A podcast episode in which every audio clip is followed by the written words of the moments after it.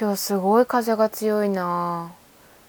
えっと今収録しているのは、えー、配信の4月26日月曜日のえっと今は昼の3時14分ですね。9時の配信に向けて今から撮り始めて編集してっていう感じだから結構今日はゆっくりめになっちゃって。っていうのはあのあれなのよ。今日すごい風が強いからあのいつも撮ってる部屋がさあの角だから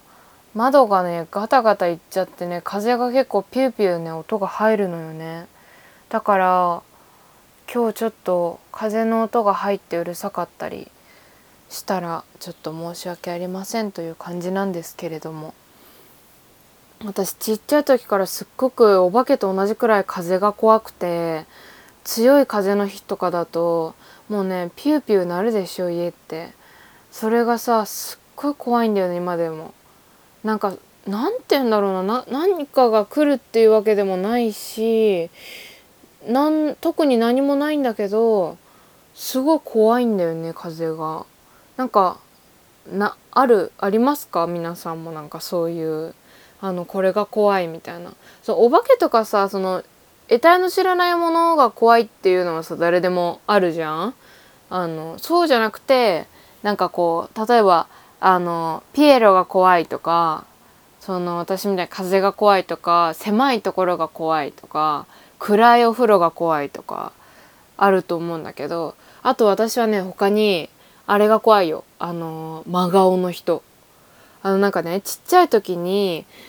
あのお父さんの同僚の人があの私がちっちゃいからその遊び道具のためにその女の人の顔みたいなのをあの紙で作ってなんか動くおもちゃみたいなのをね紙でね作ってくれたことがあるんだけどそれが本当に怖くて、えっと、細かく言うと顔が白くてもう目があの笑ってない目ってあるじゃん。あの死んでる目。死んでる目であの口元だけ笑ってるっていうでなんか手だけこう上下にこう狂ったように動くみたいなやつがあったんだけどそれお顔さんって呼んでたんだけどね。あのそのお顔さんがその私怖がるから私が悪いことした時に「お母さん来るよ」って言われてお母さんをこう出されてすっごい泣いてたっていうねあの印象が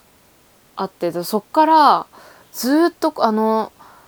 目が笑ってない人とか目が笑ってない人はいいんだよ全然別に。でもなんかその人にえー、真顔で見つめられるのがすっごい怖いの。だから映画とかでもホラー映画のお化けとかびっくりさせるっていうよりも真顔でこっちを見てるずっと見てる静止画みたいなの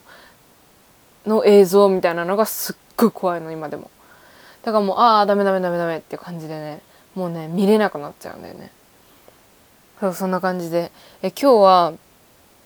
映画コーナーを久々にやります。えー、今日アカデミー賞がねあったのでその話もしていけたらなと思います。それでは、え4月26日月曜日、えー、エピソード16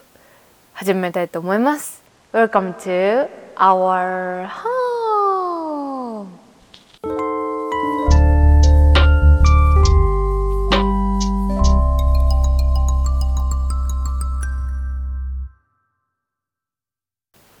はいということで始まりました「身内ラジオ」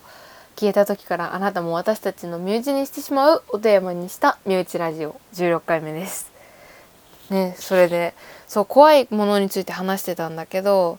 あのー、全然話変わるんだけど昨日あの任天堂スイッチに初めて触ったんですね。本当に話が全然違うんだけど任天堂スイッチすっごい欲しいんだけど、まあ、なかなか手に入れられない状況じゃないですか。結構中古でも高いとかメルカリとか見でも高いし。友達ん家であのやらせてもらったんですよ。リングフィットネスを。リングフィットアドベンチャー。ガッキーが CM してるやつね。なんか輪っかでゴムなんかこう強いゴムみたいな感じで太ももとえっとその輪っかに片っぽずつジョイコンをこうつけて太ももにこうぐるってね巻くのよマジックテープで。それでなんか脈を測れたりするのね。あのそのあなたの脈のあの数値は年齢と合わせるとこのくらいの時間でこれくらい脈拍あったんでなんか正常ですよとかなんかちょっと休憩してくださいとか水分取ってくださいとかすんごいのよ本格的でそれで海外のユーザーの人からはリングフィットネスアドベンチャーの発売に伴って任天堂はあの僕たちをマッチョにしようとしているっていうくらいあの本当に筋肉がなんかなんていうのすごい運動量なのよ。あの30分やったんだけど昨日なんかこう走って小走りしてスーッと進むのよ。それで進んでそのコインがあったらこう吸い込んだりして集めて体力ゲージのためのスムージーを買ったりできるわけね。それで敵に当たってその敵の3種類あ4色くらいの敵がその4色の色に合わせたその例えば腕だったら赤とかなんかそういう部分によって腹筋はオレンジとかなんかその部分によって色がね分かれてんの。でその色に特化したモンスターをなんかすごい効果が絶大ですみたいな色に合わせたトレーニングを行うと効果が絶大ですみたいな感じなんだけどそれであのスクワットとかいろいろあるんだけど英雄のポーズってなんかこうヨガの動きとかストレッチっぽい動きもあったりしてそれであの私昨日30分そのやってたらスクワット100回やってえっとなんだっけなランニングを5キロ走ったらしいのよ。なんか自分では全然実感がないんだけど必死に敵を倒してたから私は。でもなんか普段さ自分でこう正直にさスクワット100回やろうとしたら結構続かなくない？でもなんか30分でスクワット100回やって私5キロなんか絶対走れないからそれくらいの運動量を稼げてたんだと思うとすごいゲームだなと思って毎日続けるのって結構大変なのかもしれないとか思ってさ。いい感じにじんわり汗をかいてマリオカートもね初めて触らせてもらったんだけどマリオカートは私は Wii のマリオカートとあと DS のライトの時の一番最初なのかな？じゃあ嘘嘘。一番最初あれかゲームボーイとか PS とかなのかな？分かんないけど。あの下にさ刺すタイプのあのマリオカートを思ってたんだけど Wii で止まってたからもう全然わかんなくて。でもゲーム実況とかよく見るのね。で今のマリオカートってさ普通のマリオカートよりもなんかこうドリフトとかこうスピードが上がる機能みたいなのがすごい増えててギミックみたいな。こっちに回るとなんかジャンプして加速できたり近道できるよみたいなのコースの個性がすごいあってさびっくりしちゃって夢中でやりすぎてちょっと酔っちゃって2コース目にあの割と序盤ね。すごい酔っちゃってもあの入り込んじゃってすっごいもうあれすごいのグラフィックがリアルだから本当の道を走ってるみたいな感じでなんかもうしばらくねぐだっちゃってもう信じられないくらい顔色がね砂の色みたいになっちゃって久々に酔っちゃいましたけども。な新しいものってなんか機械系ってワクワクするなと思って。で私の最近の購入品というとですね昨日えっとコスメも買ったんだけどあのメルカリであのラえっとねラジカセじゃなくて、えっと、カセットテープのウォークマンを買ったんですよ。ソニーの。で私前々からあのー、最近レコード版がさ出たりキャリーパミュパミュちゃんとかユウキさんとかさあのレコード版の新しいアルバムを出したり CD 版と2種類出しますよっていうのと一緒でカセット版を出しますよっていうアーティストの人が増えてきてるのすごい。それを見てて私のすごい好きな金子綾乃さんっていうシンガーソングライターの人がいるんだけどその人も新しいアルバムカセット版を出して今予約でやっぱりあのー、売れる見込みがわからないじゃんどれくらい売れるのかだから受注生産で予約限定とかで売ってたりするんだけどそれを欲しくてカセットテープのウォークマンをあの家にあったんだけどあの壊れててだからメルカリで調べたらやっぱりジャンク品でジャンク品がねすごい多くてで動くやつとなるともうね7,000円とか8,000円とかザラなのよ。で可愛いやつともなると可愛いやつって言うとなんかあの伝わりづらいかもしれないんだけど私的にはこう何て言うんだろうなシルバーでピカッとしててシンプルでボタンがあの何て言うんだろうな、まあ、ボタンが気持ちいいのよウォークマンって。私それがすごい好きであのちゃんと側面にボタンがついてるパターン。ポチじゃなくてカチャの方ね。カチャってできてそれであの音楽の私が一番こだわってる機能があの音の速度を変える。それでお父さん世代曰くお父さんお母さん世代曰くそのカセットを聴くにあたって速さを変えるっていうことはしたことがないっていうその機能はいるのかっていう話になってたんだけどでも私はその最近レコードを持ってるそのプレイヤーを持ってる人がさそのレコードのこう回る速さを変えてあのまた音楽の別の楽しみ方をするっていうやり方がすごい流行っててだからそれをカセットでもやりたいなと思ったの。だから絶対にこうカチャッカチャッカチャってこう切り替え式のあの速さの変えるんじゃなくてダイヤル式の速さを調整できるカセットのウォークマンが欲しくてなおかつあの昨日友達のお父さんとお母さんに聞いたの。あのカセットのウォークマン買おうと思ってるんだけどって言ったらあのソニーがいいよって言われてやっぱウォークマンっていうその名称総称を作ったのがソニーだからソニーのあのものを買うべきだよって言われて私山陽かソニーで迷ってる商品があったんだけどそれでねその山陽の方がえっとねやっぱさあのベルト交換とか清掃ができる人から買いたいわけ。なんかその中のゴムがベトベトですとかさ結構あるんだけどそれだとちょっとあの劣化したらさまた買い直さなくちゃいけなかったりする。まあその精密品だし昔のものだから繊細ではあると思うんだけどだから清掃してある人のやつがいいなと思って。ででもなんかこの人のその3用のやつはカウンターって言ってこうあの秒数を今何何何分くらいみたいなのをなんか表示できない。そこが壊れてるみたいでそれ以外はできますみたいなのと1950円で、えっと、ソニーのもう全部できますみたいな。全部もうあのバッチリ動きますんでみたいな。であのベルトももう全部交換してあるし中も外もアルコールで全部もう清掃してありますみたいな。しかもこの人すごいのが動作テスト2時間以上行いましたって今のダイソーの売ってる90分のテープと40年前のミュージックテープどっちも作動しましたっていうのを検証して載せてくれててうわこりゃいいやと思ってね。でもなんかイヤホンの差し込み口私今これ坊主のヘッドホンであの聞いてるんだけどあのその差し込み口とあのカセットが開いた部分の中を見たくてねそのボタンの部分の写真がなかったから追加してくださいって言ったの。でもね3日間返信がなかったわけ。ちょムムっとなるじゃん。それメルカリってやっぱさ迅速なさ対応が大事じゃん。でもしできないんであればなんかそのあの結構なんか土日しか返信できませんみたいなことをさ自己紹介文に書いたり説明文に書いたりするじゃん。それも何にもなくてえちょっとねイライラとしててまあもう返信来ないからもういいやかもう誰かに買われるよりマシだから買ったら返信来るんじゃないかと思って昨日買ったのね。で今昨日の夜買ってそろそろ4時じゃん。もうあれなのよね。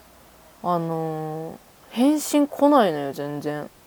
これどう思います？本当に。そう16時間経ってるらしいのよ。どうするべき？これ。このまま待つべきかな？まあとりあえずうん1週間は待つよ。うん。1週間は待つわ。うそうしようそうしよう。来週の月曜日また報告するねラジオで。このラジオであのそのメルカリのあのこのソニーの TCM59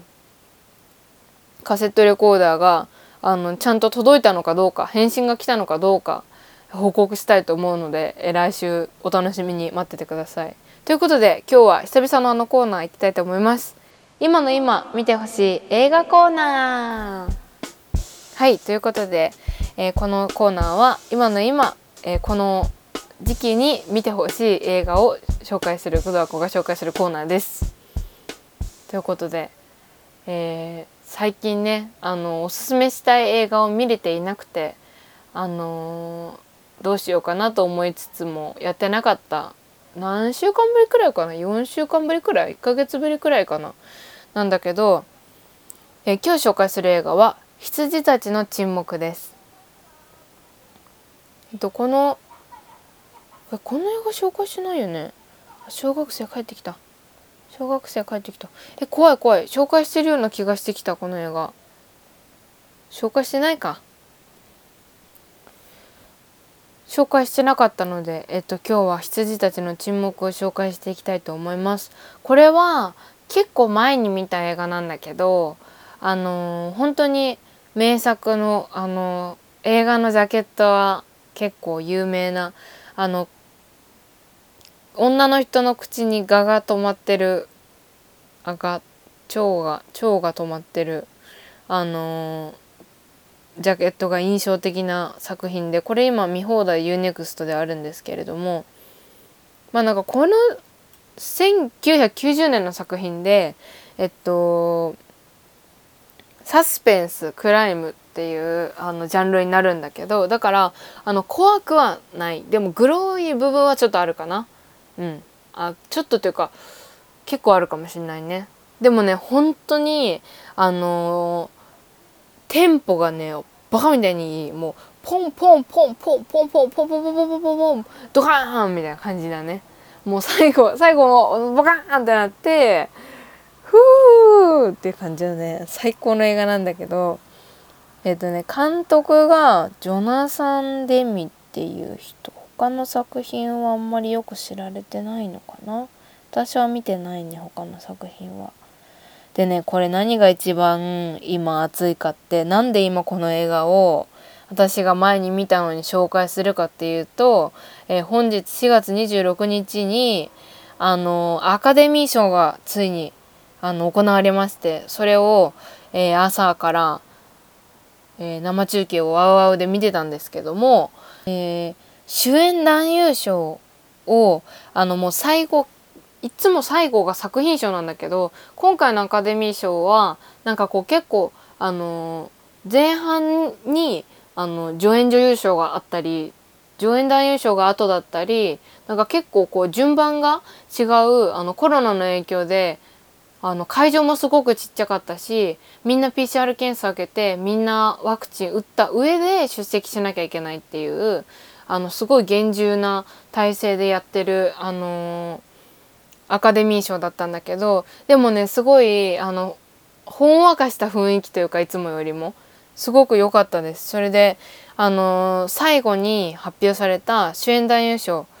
があのー、結構番狂わせのあの展開でしてあのチャドウィック・ボーズマンっていうあの去年亡くがんで亡くなったあのブラックパンサーとかあのいろんな作品に出演しててあのマレイニーの「ブラックボトム」っていうあの音楽の映画あの黒人差別に立ち向かうあの音楽の映画で主演をやってたあの彼が亡くなって以来えっとね誰えっと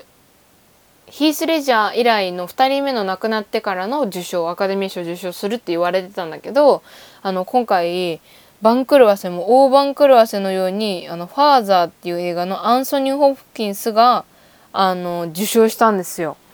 それであの今アカデミー賞の会員って100万人くらいいるらしくて年齢層もねすごい高くなってきてあの昔の会員さんじゃなくて新しい会員新しい会員ってすごい入れ替わってるみたいなのね。入れ替わってるみたいなのね。その会員の年齢層が。だからなんか本当にその厳重な中で投票行われてるしその誰もいじれないようにあの鍵がかかったカバンの中にね入ってたりするのよ。その結果が書いてある封筒。であのー、去年ジョーカーで受賞した俳優さんを開けてあのー、見るまでもわからないっていう状況だったんだけど番狂わせでアンソニー・ホプキンスが取ったっていうのが今年の、あのー、アカデミー賞で。そのアンソニー・ホプキンスっていうめっちゃおじいちゃんなんだけどもう今。そのアンソニー・ホプキンスが、えー、何年ぶりだろうなこれ。アカデミー賞の主演男優賞をえー、っとね2030年ぶりくらいか。92年に主演男優賞このあの映画で撮ってるからそうだね。えっと待って私計算できないの。えっと待って92年でしょ123だから30年だ。30年ぶりにあのー、の主演男優賞を受賞したんですよ。なのでやっぱこの賞この羊たちの沈黙今日紹介しなきゃなというふうに思ってこの映画本当にすごくて作品賞も取ってるし脚色賞も取ってるし監督賞主演男優賞主演女優賞も取ってて本当にすごい作品なの名作中の名作っていう感じで2時間もないんだけどすごい面白いの本当に。でねこの物語っていうのはあの新人の女警察が主役の話なんだけど、まあ、その女の警察ってちょっと舐められた立場にあるっていうかそのなんか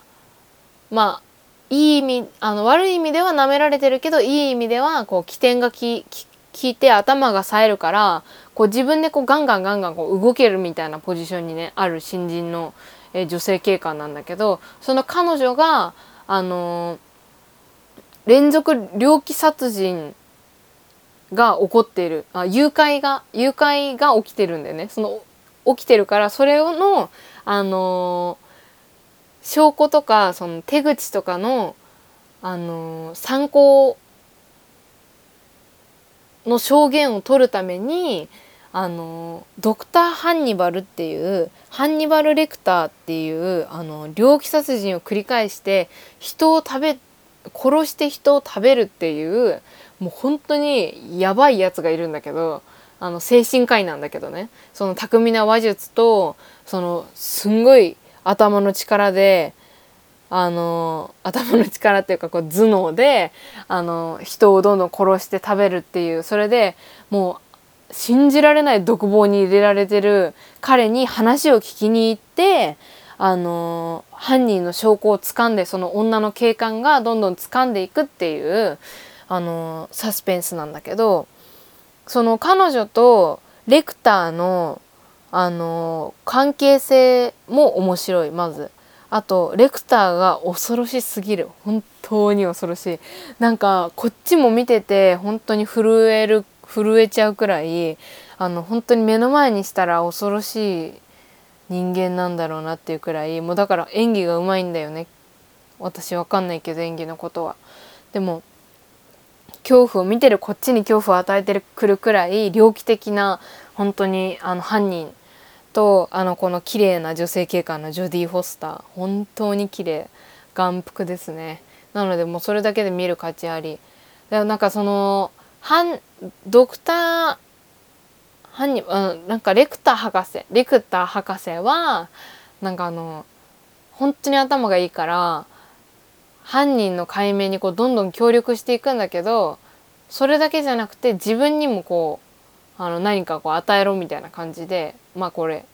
ギブアンドテイクだろみたいな感じになるんだけど絶対に何も与えてはいけないし絶対にその唯一こう食事とかね行き来するちっちゃい窓みたいなのがあるんだけどそこから手を入れちゃいけないって言われてるのね。でそういうのとかも後からどうつながっていくのかっていうのもすっごい見どころなのね。ハンニバルそのドクターレクター待ってもう呼び方がね揃わないねレクター博士って呼ぶねレクター博士がその自分のとんでもないこう頑丈な独房の中からどういうふうにあのどういう企みがあって彼女を利用していくのかはたまた利用しないでどうにかするのかっていうところとその誘拐事件の犯人は誰でどんな手口でレクター博士が言っていることは果たして本当なのかっていうところがその揺れ動く主人公の女性警官のジョディ・フォスターのその演技とかそのスピードこの2点3点していくストーリーが本当に面白いから。グロい要素はね本当に少しだけあるんだけど、まあ、結構ガツンとくるかも。おーっていう感じで。結構ねいろんな面からドキドキできるし本当に面白いから見てみてほしいです。羊羊たちの沈黙。これは見放題 UNEXT でレンタルは TSUTAYA とビデオマーケットでできます。でこれ一応続編がねハンニバルっていうやつがあるんだけどこれはネットフリックスにあるみたい。でも見たことないな。うん。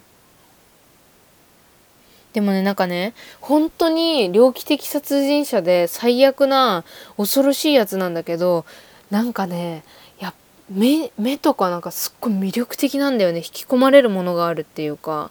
やっぱそういうところでも話術とかが光るんだろうなってねすごい思ってついつい感情移入しちゃうね。本当に面白いねこれは。あとねその独房でその女性警官のジョディ・フォスターとそのレクター博士が話すところがあって絶対誰も入っちゃいけないのそこは。ですごい分厚いガラスがあってそこの前に1人だけ座れるその話す人が座れる椅子とそのガラスの向こう側にレクター博士がいるんだけどその空間そのそのために作られたセットがその場所のまま映画が作られた撮影のままそのまま置かれてるらしいの展示されてるみたいなのね。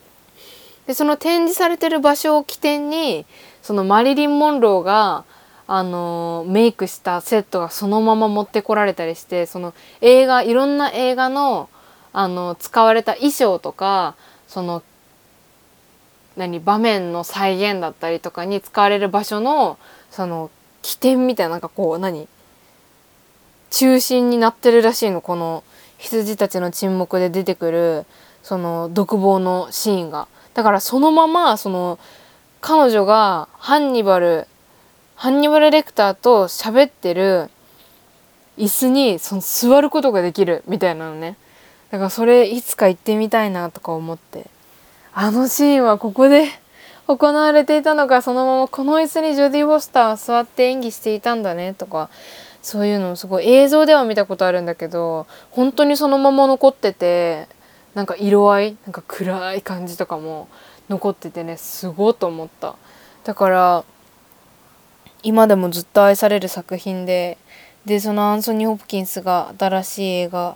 ずっと出てるね新しい。例えば「マイティー・ソー」とかさそういう新しい映画とかにももうなんか何？1年に1回絶対なんか出てますよねみたいな感じですっごい出てる。映画に今でもバリバリ現役だって1937年生まれだよ。すごくない？待って何歳？あー計算がすぐできないね。えー、っと待ってまず60年経ってんじゃん。6080歳は83歳84歳か今年で。やばくない？84歳でバリバリ主演男優賞取っちゃうって番狂わせで。誰も予想してなかったみたいでさ私はなんか予想とかしてなかったからよく分かんなかったけど生放送でこうあのジョン・カビラさんとかさこうスタジオにパンって戻ってきた時にさなんか静かになっちゃっててびっくりしすぎてみんな「え？っアンソニー・ホプキンスが撮ったの？みたいな感じになっててねすごい面白かったです。ということで是非見てみてください。えー、では次のコーナーに行きたいと思います。お天気ミュージックのコーナー。はい。このコーナーは私工藤あこが今日の天気に合った一曲を紹介するコーナーです。今日紹介する曲はユイの Please Stay With Me です。この曲は、えー、みんなご存知なのかな？ちょっと前の世代私今年で二十歳なんですけどちょっと前の世代になるのかな？この曲はね2010年に発売された「えー、ゆい」あの「チェリー」って有名な曲あるじゃん。の「恋しちゃったんだったんじゃん」あれ歌ってるゆいさんのアルバム「えー、Holidays in the Sun」っていう、えー、アルバムに入ってる曲なんですけど「Again」っていう曲が、あのー、リード曲になってて「グロリア」とかねすごい、あのー、有名な曲あるんだけどアゲインめっちゃいい。なんかドラマの主題歌だったと思う。私は覚えてないんだけどアゲインもねすっごい聴いててでグロリアもすごい聴いててなんかなんでグッバイデイズとかなんかすごいいろいろ聴いてたんですよとにかくゆいさんは。その中でも一番好きなのがこの「Please Stay With Me」という曲でなんかねあの別に悪口じゃないんだけどあのイントロがね気持ち悪いんだよね音が。あのね聞けばわかるんだけどリリリリリリリリリなんかあれでしょ上手みたいでしょドゥンドゥンドゥンドゥンドゥンドゥンみたいな本当にこれなんだよでも聞いてみてリリリリリリリリってなってねでそこからギターがチャランチャランチャランチャランチャランチャランって始まるんだけどすっごいねいい曲なのあのね歌詞が良くてえっとねまずゆいさんの歌声がすごくいいでしょ？まず第一にすごい綺麗な歌声でそれもすごくいいのにあの最初の歌い出しが「そばにいてくれる」っていう歌詞なんだけどその「そばにいてくれる」がねすんごい優しいのゆいさんの「そばにいてくれるが」そのそのひ一言目がねすごく良くてであのー、ななんて言うんだろうな。いやもうなんかね恋愛の曲ってほんと説明難しいよね。あのね会いたいってねなんかね言ったらねあのなんかダメみたいな。私よくわかんないわ。ちょっと、ね、恋愛の曲ね説明できない。私と乏しいんで経験が。でもねなんかね大人が大人になればなるほどすごいなんかあの悲しくなる曲なんだろうなって思う。なんかこうすれ違っちゃう。どうしようもなくなんか好きなのにすれ違っちゃうみたいな、まあ、でもすごい曲がいいんですよとにかく。でこの曲はなんか優しいんだけど、まあ、歌詞自体はねちょっと暗いんだけど優しくてあのー、メロディーも声も。だからこの今日はねすごい快晴でポカポカで風もねすごいシュッて吹くんだけどそのちょっと荒れた心情っていうかその歌詞とこの風が少し強い感じが合うなと思ってでも爽やかな曲なのであのぜひ聴いてみてみて見てみてみてほしいですね。Please stay with me ちょっと長いんですけどゆいの「Please Stay With Me」ですね。このイントロがねほんとねすごい。その音がねずっと鳴ってて終わりもこの音で終わるんだけどなんかその音だけで聞くとすんごい奇妙なんだけど全然ねすごい爽やかなんだよ。違和感がないっていうかだからすごいんだよね。不思議な曲。昔は本当にこれ聴き始めたちゃい時とかは本当に苦手でこの曲が。あのイントロがそれこそ怖くてあの苦手だったんだけどもう今聴くと本当にねいい曲であのカラオケでもね絶対歌うこの曲は。お母さんも歌う。お母さんもすごい好きこの曲。この「Please Stay With Me」を聴きながらというかいろいろシャッフルしながら今日はねなんかね J−POP の気分なんですよ。なのでなんかあいみょんとか金子屋のちゃんとか宇多田ヒカルさんとかまあいろいろ聞きながらあのー、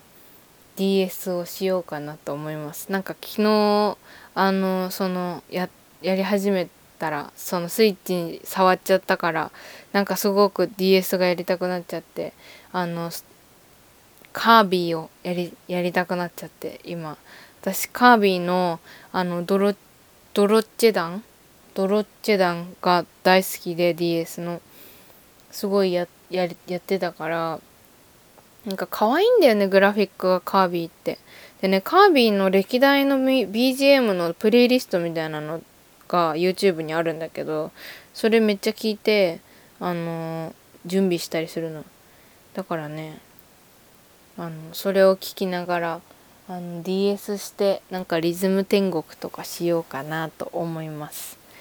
えー、月曜日か。今週木曜日あれだよね、祝日？もうゴールデンウィークって入ってるのかなちょっとそういうのわかんないんですけど、あの、祝日始まると思うので、えー、皆さんいい祝日を過ごしてください。緊急事態宣言だけど、